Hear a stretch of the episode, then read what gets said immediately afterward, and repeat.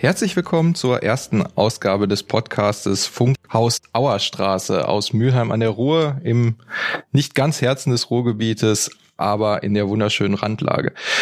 Wir sind drei Menschen, die zur SPD-Fraktion Mülheim gehören und dachten uns, wir steigen mal in das große Podcast-Geschäft ein und bringen den Menschen mal näher, wie vielfältig die Kommunalpolitik ist. Ja, wie oft werden wir mal sehen. Äh, die erste Folge ist erstmal ein Experiment. Wir gucken mal, was dabei rauskommt. Wir gucken mal, wie lange wir reden werden. Wie erwähnt, wir sind zu dritt. Mein Name ist Sven Bortlisch. Wer mit mir am Tisch sitzt, Dieter, Klaus, ja. wer macht den, Dieter macht den Anfang. Mein Name ist Dieter Splithoff. Ich äh, habe die Ehre, dieser schönen Stadtratsfraktion der Sozialdemokratie vorzusitzen. Ja, und ich bin Klaus Schindler. Ich bin Fraktionsgeschäftsführer, allerdings auch Mitglied wie Dieter äh, Splithoff im Rat der Stadt Müller. Ja, mein Name sagte ich schon. Ich bin Mitarbeiter der Fraktion, hatte die Idee für dieses ganze Experiment hier und möchte dann jetzt mal direkt zu dem ersten Thema überleiten es klingt auf den ersten, aufs erste Hören ein wenig trocken, aber trotzdem ist es etwas, das gerade in unserer Stadt viele Leute beschäftigt, die Kommunalfinanzen und besonders eine Grundsteuererhöhung, die im letzten Jahr beschlossen wurde. Wir möchten jetzt erstmal ein bisschen erklären, beziehungsweise schildern, wie überhaupt die Lage unserer Stadt im Finanzbereich ist und auch mal äh, darauf Bezug nehmen, was es für Diskussionen in den letzten Wochen und Monaten gab. Ähm, Dieter, möchtest du vielleicht ein bisschen ja, erklären? Zunächst mal sind wir ja als äh, Mühlmann der Ruhr schon seit sehr, sehr vielen Jahren nicht mehr im positiven Bereich, was den Haushalt angeht. Äh, also Jahr für Jahr hat sich im Grunde das Defizit weiter aufgebaut, äh, ganz stark äh, betroffen durch den öffentlichen Personennahverkehr. Ähm, dass wir da immer weiter ins Minus geraten sind, hatte auch damit zu tun, äh, dass die Gegenfinanzierung, die früher über äh, die RWE-Aktien lief, schon lange nicht mehr in der Form funktioniert. Denn äh, wir wissen alle, dass die Renditen, sprich die, na, wie sagt man, die, die, die, Dividenden. die, die Dividenden des RWE stark gesunken sind, sodass der Ausgleich gar nicht mehr herbeizuführen war. Wir wissen, dass wir auf dem heutigen Stand von rund zwei Milliarden Euro Schulden sind, wenn man den Gesamtkonzern Stadt ansieht. Und davon sind etwa 500 Millionen, wie man so schön sagt, hausgemacht. Das heißt, durch äh, ja, aufgehäufte Schulden über äh, den Bereich ÖPNV, über Dinge, die wir ja, wie man sagt, uns leisten, die wir aber wichtig finden, wie äh, auch die offene Ganztagsgrundschule. Ja, und die anderen drei Viertel äh, von diesen zwei Milliarden, die kommen eigentlich äh, aus anderen Kanälen, insbesondere im Bereich der Soziallasten. Das sind also Dinge, die wir hier vor Ort gar nicht beeinflussen können. Äh, das sind die Kosten für die Unterbringung von Hartz-IV-Empfänger, das sind äh, Kosten für die Integration und Unterbringung von Flüchtlingen und so weiter und so fort. Das sind alles notwendige Dinge. Ähm, die sind aber vom Bund, meistens vom Bund, aber nicht auskömmlich finanziert. Das heißt, wir bleiben immer auf einem nicht unerheblichen Restbetrag hier vor Ort sitzen äh, und müssen zusehen, wo wir das Geld hernehmen. Jetzt war es ja so, dass wir bei, die, bei der Haushaltsplanung eigentlich schon auf der sicheren Seite waren, bis uns die Nachricht ereilte, dass äh, auf der rechtlich völlig sauberen Seite eine große in Mülheim ansässige Lebensmittelhandelskette äh, das Recht hat, die Steuer insoweit zu verkürzen, sprich auch nicht zu zahlen, was äh, die Gewerbesteuer angeht, weil hohe Investitionen geleistet worden sind, die langfristig Mülheim zugutekommen, die aber kurzfristig dafür sorgen, dass wir sehr viel weniger, sprich äh, mindest, mindestens 30 Millionen weniger Gewerbesteuer einnehmen werden. Und diese 30 Millionen mussten wir jetzt ausgleichen, was vordergründig ja fast schon nicht mehr möglich war, weil wir gedacht haben, wir sind bereits so ziemlich am Ende der Fahnenstange dessen, was noch zumutbar ist. Aber es musste weitergehen. Und was die Sache eben besonders äh, schwierig macht und äh, dramatisch, wenn man so will, ist, dass wir seit dem letzten Jahr im sogenannten Stärkungspakt ähm, statt, ähm, Stärkungspakt der Kommunen sind. Das heißt, wir haben uns damit verpflichtet, ähm, solche auftretenden Finanzierungslöcher eben möglichst im gleichen Jahr wieder auszugleichen. Das ist ein wesentlicher Unterschied zu der Situation noch vor zwei Jahren. Ähm, wenn eine solche Situation damals aufgetreten wäre, dann hätte man gesagt, ja, ähm, ist ähm, blöd, passiert, aber wir können jetzt äh, für die nächsten Jahre mal schauen, über welche Maßnahmen wir diese Ausfälle kompensieren. Das geht eben jetzt nicht mehr. Wir müssen quasi unterjährig sofort nachweisen, wo das Geld herkommen soll. Und da sind wir halt bei dem Beschluss, den der Rat gefasst hat.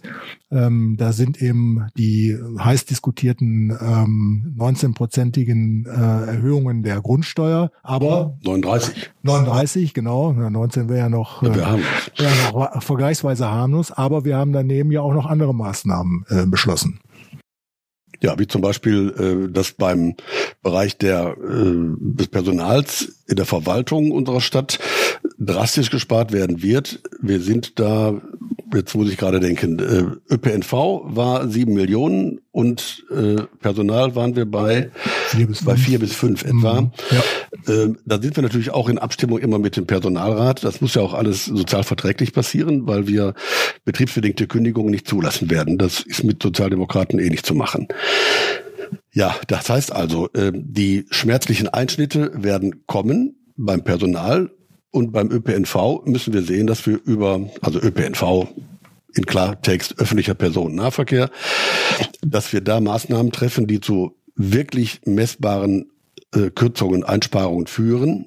Wir wollen aber natürlich dafür sorgen, dass das Verkehrsnetz für den öffentlichen Personennahverkehr nicht signifikant verschlechtert wird. Das hört sich an wie die Quadratur des Kreises.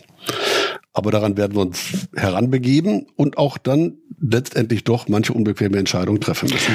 Der dickste Brocken beim Thema Busse und Bahnen ähm, ist sicherlich ähm, die äh, sogenannte äh, Parallelverkehrsproblematik. Das heißt im Klartext, es gibt viele, insbesondere Buslinien natürlich, ähm, die ähm, hintereinander herfahren, ähm, wo dann jeder Bus eben nur spärlich gefüllt ist. Man kann das äh, zu verschiedenen Tageszeiten sehr schön auf dem Kassenberg oder auf der Schlossbrücke vor allen Dingen beobachten.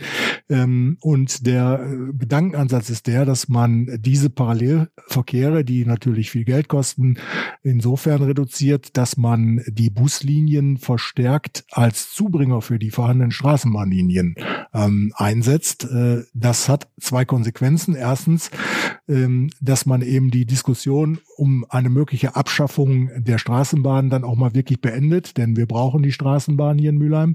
Und zum Zweiten bedeutet das, und das gehört soweit auch dazu, dass man den Nutzern des Nahverkehrs äh, zukünftig auch äh, den einen oder anderen Umstiegsvorgang zumuten muss. Das Ganze kann man aber auch nur vertreten aus Sicht der Politik, wenn die Ruhrbahn gewährleistet, dass die Anschlüsse stimmen, dass die, ähm, die Busse und Straßenbahnen pünktlich fahren, dass sie zuverlässig fahren und dass vor allen Dingen bei äh, den Umstiegspunkten auch Dinge wie Barrierefreiheit und Wetterschutz und so weiter gegeben sind. Ja, das äh, klingt ja nach einer ziemlichen Herausforderung bei der Heraus Ausgangssituation. Ähm, möchtet ihr vielleicht noch mal kurz beschreiben für diejenigen, die jetzt in den ganzen Theorien der Kommunalpolitik nicht ganz so verankert sind, was für eine Aufgabe überhaupt der Rat oder inwiefern der Rat für den Haushalt überhaupt zuständig ist und was ihr für was was der Kommunalpolitiker was den Kommunalpolitiker von einem Abgeordneten zum Beispiel im Bundestag unterscheidet, nur damit wir den Standpunkt nochmal haben, dass wir auch alle normale Bürger sind. Also, wenn ihr ja. versteht, was ich meine. Weil das oberste Privileg eines jeden Parlamentes, auch wenn ein Kommunalparlament formal kein solches ist, äh, aber ist dennoch äh, das Budgetrecht. Und das lassen wir uns auch nicht nehmen, auch in Zeiten äußerst knapper Kassen nicht. Ähm, wir können immer noch Schwerpunkte setzen und sagen, beispielsweise der Bereich offene Ganztagsschule ist uns so wichtig, da wollen wir nicht dran. Erziehung ist eine gesamtgesellschaftliche Aufgabe und deswegen sagen wir als SPD, das muss auch dann von allen finanziert werden. Und dann ist letztlich die äh, Grundsteuer die gerechteste Form, das Geld dafür auch einzunehmen. Wobei die Grundsteuer, das muss man an der Stelle auch gesagt werden, ist die einzige verlässliche Einnahmequelle, über die äh, der Rat selber Beschlüsse fassen kann, also was die Höhe ähm, des Hebesatzes anbetrifft. Ähm, in dem Zusammenhang wird ja auch oft gesagt, ja, wozu brauchen wir denn überhaupt äh, den Rat noch, wenn die das sowieso nicht auf die Reihe kriegen? Lass doch lieber den Sparkommissar aus Düsseldorf kommen und der wird dann ähm, das Ganze schon richten, der wird äh, Beschlüsse fassen, die dann auch wirklich zu einem Haushaltsausgleich führen. Ähm, Dazu sei nur Folgendes gesagt. Als Stärkungspakt Kommune würde in einem solchen Fall ähm, jemand kommen, der heißt dann auch nicht Sparkommissar, das ist ja mehr so ein bisschen umgangssprachlich, sondern das ist ein Regierungsbeauftragter und äh, der macht dann ähm, auch keine neuen Vorschläge für äh, Einsparungen oder Einnahmeerhöhungen, sondern der wird in erster Linie das abarbeiten, was ihm schon auf den Tisch gelegt wird. Das sind Beschlüsse beziehungsweise Vorschläge, die bereits äh, im Rat äh, und in den Gremien diskutiert worden sind. Ähm, äh, dazu gehören dann eben auch die gerade von Dieter ähm, angesprochenen ähm, Bereiche wie Ganztagsbetreuung an Schulen, wo immer wieder gesagt wird, wir erlauben uns hier in Mülheim ein Niveau, das andere Städte nicht haben. Dazu gehören auch die Gebühren für äh, Kitas und äh, OGS und so weiter und so fort. Und das Problem ist halt, dass an, an der Stelle hier vor Ort niemand mehr ein Mitspracherecht hat. Das heißt, der Mensch, der dann aus Düsseldorf kommt, der kommt hierher, guckt sich das Buch an, macht überall ein Häkchen dran, um auf die entsprechenden entsprechenden äh, Gesamtsummen zu kommen. Dann guckt er in die Runde und fragt, ob noch jemand eine Frage hat und äh, dann klappt er das Buch zu und ist wieder weg. Ähm, so wird das dann ablaufen, ähm, ohne dass wir in, in irgendeiner Art und Weise eine Möglichkeit haben, hier noch steuernd, abmildernd, gestaltend tätig zu werden. Und die äh, Form, die Grundsteuer so anzuheben, hatte ja auch dann zur Folge, dass wir nicht an die Kita-Gebühren dran mussten. Wir haben ja im Dialog auch mit den äh, Elternverbänden äh, gesagt, dass jetzt mit den Erhöhungen zunächst mal Schluss sein soll. Wäre dann der Beauftragte der Bezirksregierung gekommen, der hätte da nicht mehr sich dran gebunden gefühlt, sondern hätte diese Gebühren auf ein Maß erhöht, das dem Landesdurchschnitt entspricht. Denn da sind wir noch nicht mal an der Stelle, sind wir in Mülheim. Ähm, aber eine weitere Erhöhung wollten wir jetzt Eltern auch nicht mehr zumuten. Und das andere wäre mit Sicherheit eine Absenkung der Standards bei der Betreuung in der OGS gewesen. Ähm, es gibt durchaus Städte, die das kostengünstiger hinbekommen. Da muss man aber genau hinschauen, wie das gemacht wird. Da werden eben keine pädagogisch ausgebildeten Kräfte äh, in der Betreuung ähm, eingestellt, sondern das sind dann, ich sage jetzt mal, äh, 450 Euro Kräfte. Die passen also auf, salopp gesagt, dass die Kinder kein dummes Zeug anstellen, äh, nicht die Hüte abbrennen oder aus dem Fenster springen. Und das ist eigentlich nicht der Anspruch, Anspruch, den wir hier haben können. Ja. Um nochmal kurz äh, auf die zweite Frage, die ich vorhin gestellt habe, zurückzukommen. Der Rat besteht im Gegensatz zum Bundestag aus ehrenamtlichen Politikern. Das heißt, ihr macht das alle neben der, wenn ihr nicht gerade Rentner seid, was bei euch beiden ja nicht zutrifft, ihr macht das alle noch neben eurer Arbeit abends in eurer Freizeit was dann automatisch dazu führt, dass, äh, wie es auch eigentlich auch im Bundestag der Fall ist, ihr von allen Veränderungen, die ihr zum Beispiel in Bezug auf die Grundsteuer betreff, äh, trefft, auch selber davon betroffen seid. Das heißt, es wird oft behauptet, Kommunalpolitiker würden so gut bezahlt werden und würden Entscheidungen fällen, die sie nicht selber betreffen. Aber ihr seid um das nochmal festzustellen, ganz normale Bürger und handelt in eurer Freizeit zum Wohle der Stadt. Das kann man noch mal so festhalten. Und das ist unser Bemühen. Ganz genau. Und insofern sind wir von ähm, dieser schmerzlichen Erhöhung der Umsteuern genauso betroffen wie jeder andere äh, Mülheimer, jede andere Mülheimerin. Äh, wir bekommen hier keinen Mandatsbonus oder Rabatt oder sonst irgendetwas. Äh, wir müssen das also auch alle mitfinanzieren. Ähm, Kann man ja mal spaßeshalber sagen. Also äh, meine Frau und ich sind auch Eigentümer eines Hauses. Äh, das macht für uns 200 Euro mehr und wir haben ein Mitglied im, in der Fraktion, äh, der hat gesagt, wie viel zahlt der im Jahr? 800 im Jahr? Der zahlt im Jahr, der hat noch ein relativ neues Haus, vergleichsweise großes Grundstück. Das sind 800 Euro mehr. Das macht dem auch keinen Spaß. Bei dem Punkt ähm, sind wir ja jetzt wahrscheinlich auch ähm, in der Diskussion, gibt es denn Alternativen zu der Grundsteuererhöhung? Und äh, es haben sich ja ähm, die beiden Sprecher der Initiative gegen die Grundsteuer auch in der Öffentlichkeit entsprechend geäußert. Seit einigen Wochen ist eine Online-Plattform ähm, freigeschaltet, äh, auf der alle Bürgerinnen und Bürger Vorschläge machen können, was man alternativ ähm, zur Grundsteuererhöhung an Einnahmesteigerung oder Kostensenkungen tun könnte. Ähm, und ich glaube, es macht Sinn, sich mit dem Thema jetzt mal ein bisschen näher auseinanderzusetzen. Ja, vielleicht für die ähm, Leute, die uns zuhören und nicht aus Mülheim kommen, hoffentlich gibt es auch Menschen außerhalb, die dieses Thema interessiert. Wir sprechen hier von zwei Personen, die eine große Demonstration vor der letzten, das war die letzte Ratssitzung, mhm. auf dem Rathausmarkt, direkt vor dem Rathaus, äh, initiiert haben mit ähm, laut Aussagen der Polizei und auch in der Presse mehreren ja, zwischen 700 und 1000 zwischen 700 und 1000 Leute, ja. Ähm, die dann das ganze Thema weitergeführt haben und nun eine Internetseite ins Leben gerufen haben, wo, wie Klaus gerade schon sagte, diverse Vorschläge gesammelt wurden, von denen ich jetzt ähm, gerne mal ein paar vorlesen möchte, wo dann äh, Klaus und Dieter mal kurz etwas zu sagen können, wie realistisch das sind und äh, diese Vorschläge sind und wie sie die entstandene Lücke decken könnte. Hier fällt wieder das Stichwort Theater an der Ruhr.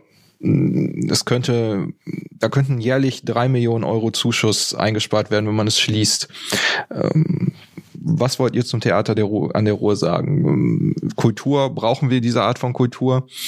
Dieter, du bist ein kulturinteressierter Mensch. Ähm, sag doch mal was zum Theater an der Ruhr. Also mit dem Theater an der Ruhr haben wir in Mülheim so eine Art Alleinstellungsmerkmal. Man muss zunächst mal sehen, äh, die haben einen gewaltigen Output, also was da an Produktionen läuft, was da an Zusammenarbeit mit Schulen läuft, mit Kindergärten läuft, mit geflüchteten Menschen, mit Randgruppen der Gesellschaft. Äh, das kann man sich gerne mal auf der Homepage angucken des Theaters. Das ist mehr als vorbildlich. Da sind, glaube ich, andere Theater nicht so weit. Die sind mit einem relativ kleinen Ensemble als Reisetheater unterwegs, haben natürlich auch viele auswärtige Auftritte, die dann fremdfinanziert werden. Das zahlt die Stadt natürlich nicht.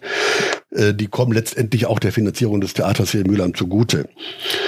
Ähm, kulturell gesehen haben die natürlich einen Anspruch, der nicht der ist wie ein normales Stadttheater, das äh, so ein relativ normales Repertoire von äh, äh Autoren spielt, sondern das ist schon anders man kann auch sagen, das ist ein besonderes Theater. Der Begriff des Nischentheaters, den finde ich immer diskriminierend, weil das eigentlich heißen soll, Nische brauchen wir nicht. Aber ich bin der Meinung, äh, eine, diese Kulturform steht unserer Stadt sehr gut zu Gesicht, ist ein Aufhängeschild und macht uns wirklich nicht nur bundesweit, sondern europaweit und darüber hinaus bekannt, wenn man sich mal ansieht, wo die schon überall gespielt haben wir können stolz darauf sein, dass wir die haben und die entwickeln sich auch weiter.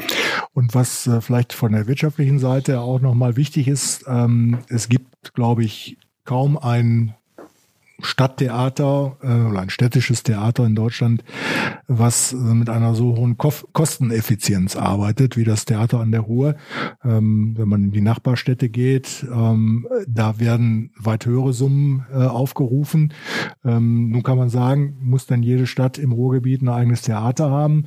Äh, diese Frage kann man vielleicht an anderer Stelle diskutieren. Ich bin aber der Ansicht, wenn wir hier in Mülheim ähm, uns jeglicher kultureller Einrichtungen berauben, dann können wir hier auch gleich das Licht ausmachen, denn äh, das äh, gehört eigentlich äh, sozusagen äh, wie das Wasser zur Ruhe, dass eben auch ein Kulturangebot hier in Mülheim vorgehalten wird.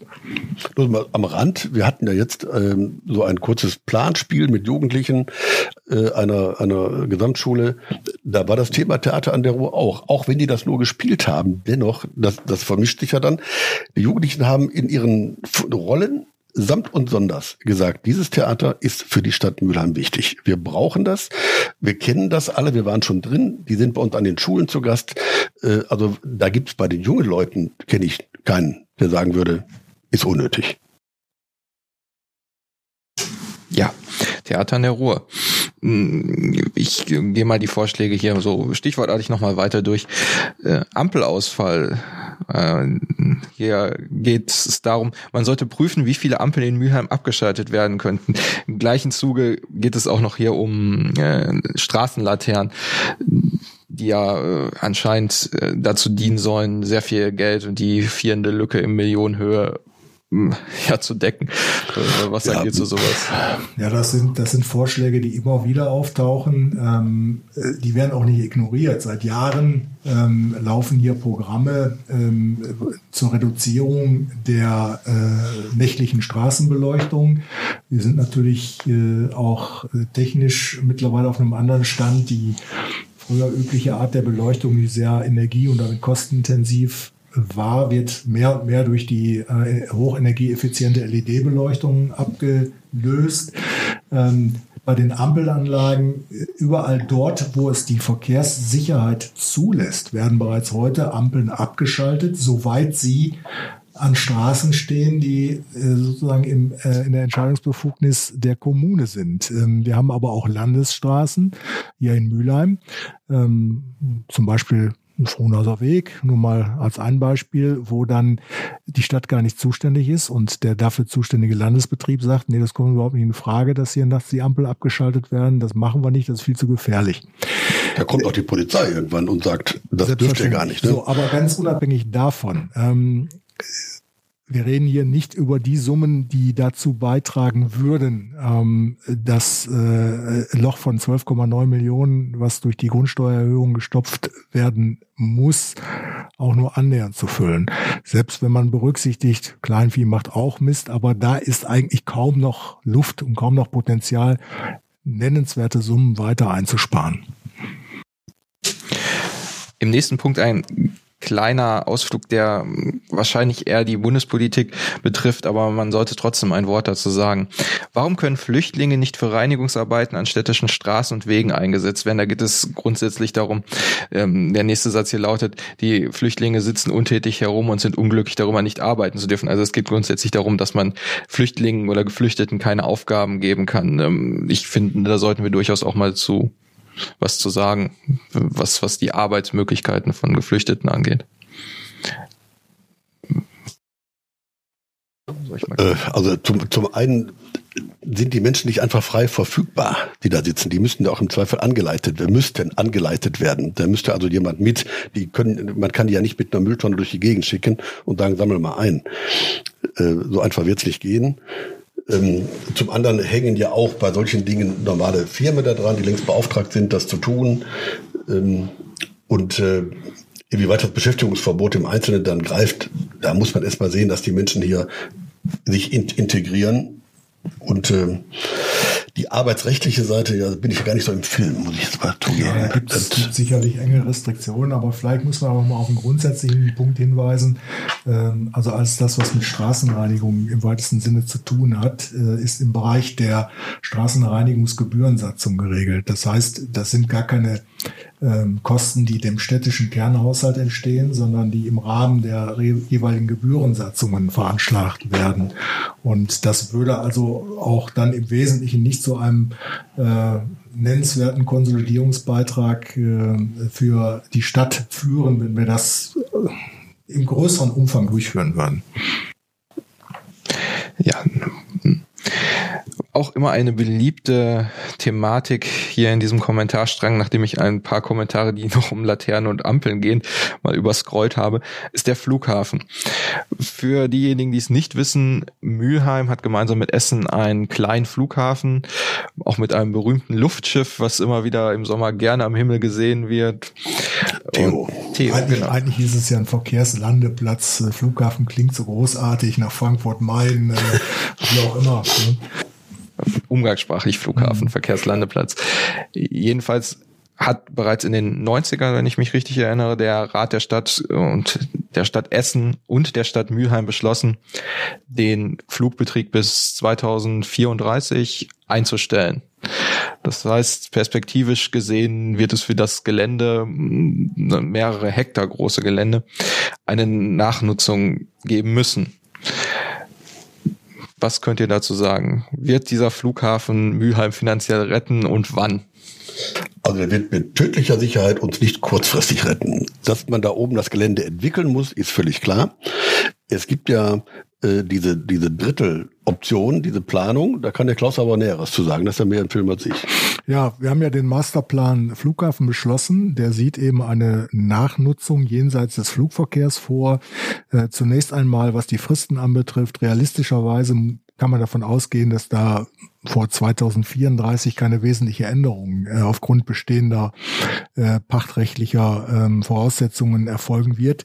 Äh, zum anderen ähm, haben wir ähm, eine zurzeit intensive Diskussion ähm, um die Nachnutzung. Die Drittellösung wurde hier gerade als Stichwort genannt, heißt vereinfacht, dass ein Drittel für gewerbliche Nutzung vorgesehen wird, ein Drittel für Wohnbebauung und ein Drittel soll Freifläche bleiben. Und beim Stichwort Freifläche ähm, ist äh, insbesondere ähm, aus ökologischer Sicht wird kritisiert, dass eine weitere Versiegelung von Flächen, insbesondere in der Lage des Flughafens, dazu führen wird, dass das massive Einwirkungen auf das Kleinklima in der Mülheimer Innenstadt, äh, Stichwort Kaltluftzufuhr, ähm, haben wird. Ähm, mal unabhängig von, von der Frage, ob das äh, tatsächlich so zutrifft, äh, welche Luftmassen überhaupt noch in der Innenstadt ankommen. Ähm, wir müssen uns vergegenwärtigen, dass äh, sollte es überhaupt zu einer gewerblichen Nutzung, also für Unternehmen, für Gewerbetreibende dort kommen, wir eben realistischerweise erst in Jahrzehnten da Früchte ähm, von ernten werden können. Denn äh, erfahrungsgemäß bei einer Neuansiedlung von Unternehmen dauert das zwei, drei, manchmal vier Jahre, bis die ersten Gewerbesteuereinnahmen daraus resultieren. Ähm, wir haben aber eingangs gehört, dass wir jetzt sozusagen kurzfristig ähm, für die Einnahmeausfälle aus den wegfallenden Gewerbesteuerzahlen äh, aus dem letzten Jahr einen Ausgleich finden müssen. Also hilft uns das zunächst mal nicht weiter, langfristig schon, aber eben nicht jetzt in Kürze. Bedeutet also, bis wir den in diesem Kommentarstrang vorgeschlagenen Freizeitpark oder das Truppenübungsgelände oder die Ansiedlung einer Rüstungsfirma hier auf dem Flughafengelände begrüßen dürfen, dauert es noch sehr, sehr lange. Ja, was, was das Truppenübungsgelände da angeht, da möchte ich noch mal einen kleinen Schlenker machen, ähm, weil es ja auch darum geht, wie gehen wir in dieser Stadt eigentlich miteinander um. Äh, wir können uns streiten. Wir können uns um die richtigen Wege streiten. Wir können uns auch gerne kritisieren lassen, selbst wenn einer nicht unbedingt sofort den besseren Vorschlag hat. Aber in einer, in einem Kommentar, der jetzt allerdings wieder gelöscht ist, äh, wurde auch mal vorgeschlagen und ähm, da hat Satire schon Grenzen, äh, dass man zu einem Übungsplatz für die äh, Rüstungsindustrie ja dann auch als Zielscheiben Kommunalpolitiker und Honoratioren der Stadt benutzen könnte. Äh, da ist eine Grenze weit überschritten und da sage ich auch ganz klar, das wird zur Anzeige gebracht, weil auf diese Art und Weise werden wir nicht zu einem vernünftigen Miteinander in dieser Stadt kommen.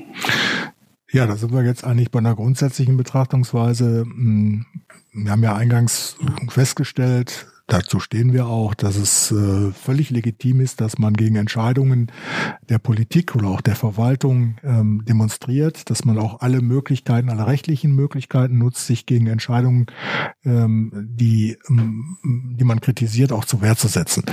Ähm, was jetzt die Initiative, ähm, die unter anderem diese Plattform äh, betreibt, anbetrifft, äh, muss man sagen, wir sind in der Tat teilweise Grenzen tangiert, vielleicht sogar überschritten.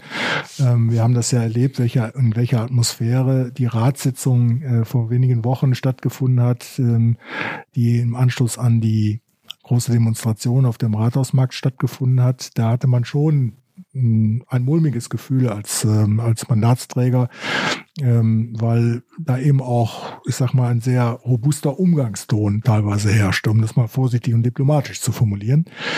Ähm, wir haben mit diesen ähm, mit dieser Vorgehensweise, dass Bürgerinnen und Bürger Vorschläge zur äh, Gesundung der kommunalen Finanzen machen, ja auch Erfahrungen gesammelt. Es hat vor, vor einigen Jahren ähm, ein Projekt gegeben, das nannte sich Bürgerhaushalt. Ähm, da wurden, wurde die Bevölkerung aufgefordert, im Vorfeld der Verabschiedung des Haushaltes Vorschläge zu machen, ähm, aus ihrer Sicht, wie man äh, Einnahmen erhöhen und Ausgaben reduzieren kann. Es wurden mehrere Veranstaltungen durchgeführt. Im ersten Jahr waren die noch gut besucht, es fanden regen Zuspruch, es wurden auch viele Vorschläge gemacht ähm, die bei einer weiteren näheren Überprüfung sich allerdings ähm, in den meisten Fällen als nicht realisierbar herausstellten, zum Beispiel aus rechtlichen Gründen, die auch keine nennenswerten Einsparungen hervorbrachten. Ähm, und dieses Projekt des Bürgerhaushaltes wurde dann im Folgejahr noch fortgesetzt, dann schon so deutlich, bei deutlich geringerer Resonanz. Und am Ende hat man das dann, so ähnlich wie das jetzt auf der Online-Plattform versucht, das Ganze sozusagen ins Internet verlagert. Und es besteht, glaube ich, immer noch die Möglichkeit, auf der städtischen Website auch für jeden Bürger und für die Bürgerin Vorschläge zu machen.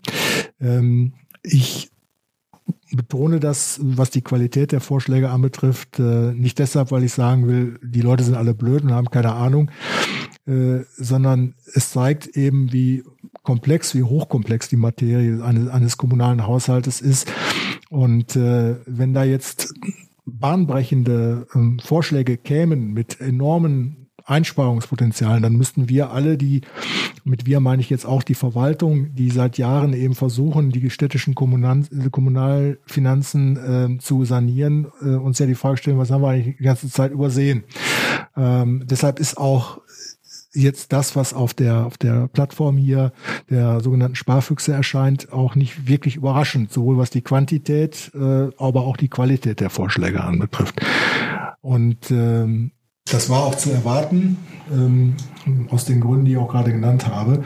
Die Frage ist jetzt, äh, wie geht man grundsätzlich mit, äh, mit äh, solchen Dingen um? Ich gerät mal kurz zum Thema Quantität ein. Wir haben, seitdem diese Plattform eröffnet wurde, das war am 28. Februar 2019, 92 Kommentare seit diesem Zeitpunkt. Und das ist Stand heute 26. März ist der letzte Kommentar. Das war gestern. Genau. Weil man dazu sagen muss, dass sich viele dieser Kommentare bzw. Vorschläge ja auch überschneiden bzw. inhaltsgleich sind. Genau. Ne? Kommentare zu Vorschlägen sind. Mhm. Ähm, wichtig ist natürlich auch nochmal zu betonen, dass äh, Herr äh, Cox den Etat mal ganz komplett, wie er sagt, durchforstet hat. Herr ganz, ist einer der Sprecher der, der genau, Initiative. Und ganz viele Fragen an die Verwaltung gerichtet hat, die sind auch beantwortet. Sehr sachlich. Und ähm, da kann man dann auch nochmal im Einzelnen nachlesen, was auf ganz, ganz viele Fragen die Bürgerinnen und Bürger, die nicht so tief im Thema stecken wie wir, die die dann von der Oberfläche her erstmal haben, dass die Verwaltung die alle äh, entsprechend auch beantwortet hat und das kann man dann gut nachlesen. Ja, wenn sie veröffentlicht werden. Ich ja. gehe jetzt zunächst mal in den Arbeitskreis äh, genau. diese Woche und dann gehe ich davon aus, dass die dann auch öffentlich gemacht werden. Ja. Zum Abschluss, ich nutze das Stichwort Nachlesen, das du gerade geliefert hast, Dieter. Oft heißt es ja, die kommunalpolitischen Parteien oder Parteien generell, die Unterscheidung zwischen den äh, Ebenen wird ja selten vorgenommen, arbeiten intransparent. Ich finde, wir sollten an diesem Punkt nochmal äh, kurz zusammenfassen, welche Möglichkeiten es denn überhaupt gibt, uns zu erreichen, ähm, was wir machen, um den Bürgerinnen und Bürgern nahezubringen, was die tägliche Arbeit ist. Ähm, beschreib doch nochmal, wie wir äh, versuchen, den Leuten unsere Arbeit näher zu bringen. Ja, ich meine, wir sind ja hier einmal in der Auerstraße erreichbar. Die, Gesch die, Geschäftsführung ist regelmäßig da. Wir sind erreichbar über die Homepage. Äh, da sind auch Telefonnummern drauf. Unsere Stadtverordneten und äh, Bezirksvertretungsmitglieder sind alle persönlich privat erreichbar, entweder über E-Mail, über unsere Geschäftsstelle oder auch in Teilen äh, unmittelbar. Telefonisch auch unmittelbar, äh, sodass die Ansprache des Einzelnen immer, immer gewährleistet ist. Und darum bitten wir ja auch. Wir sind dringend angewiesen auf Rückmeldungen. Darüber hinaus bestehen natürlich äh nach der Gemeindeordnung Mitwirkungs- und Mitspracherechte der Bürgerinnen und Bürger. Ähm, es kann jeder Eingaben machen ähm, an die entsprechenden Gremien im Rat und auch in der Bezirksvertretung. Und ähm, es ist ja nicht so, dass äh, neben der Beteiligung an der politischen Willensbildung über die Parteien und Fraktionen keinerlei Möglichkeiten bestehen würden.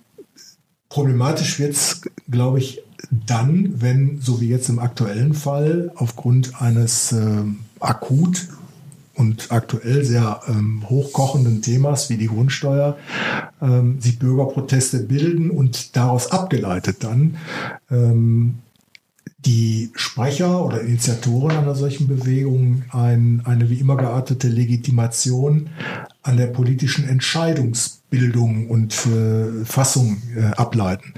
Ähm, dann wird's kribbelig, sage ich jetzt mal mit meinen Worten. Ähm, das ist vorsichtig formuliert. Ja, ja. Also ich würde sogar ein Stückchen weitergehen und sagen, die ist nicht vorhanden.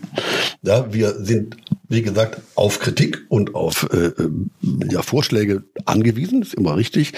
Aber gewählt und verantwortlich sind letztendlich die Stadtverordneten. Und wer in die Verantwortung möchte, ist herzlich eingeladen, sich äh, bei der nächsten Kommunalwahl entsprechend zu bewerben. Und wenn man mit der Arbeit der Parteien, der Abgeordneten nicht zufrieden ist, besteht eben die Möglichkeit, sich bei der nächsten Wahl anders zu entscheiden. Voraussetzung ist natürlich, man geht zur Wahl, man beteiligt sich und man trifft dann eben auch eine eindeutige Entscheidung. Und dass wir dem Vorwurf wir würden nicht über unsere Arbeit informieren, schon seit Jahren entgegenwirken, zeigt unter anderem der Umstand, dass man auf unserer Seite einen Newsletter abonnieren kann, wo wir versuchen, wöchentlich Meistens gelingt es uns über die aktuellen Anträge, über unsere aktuellen Mitteilungen, Blogbeiträge, den Abonnentinnen und Abonnenten unsere Arbeit äh, direkt ins Postfach schicken.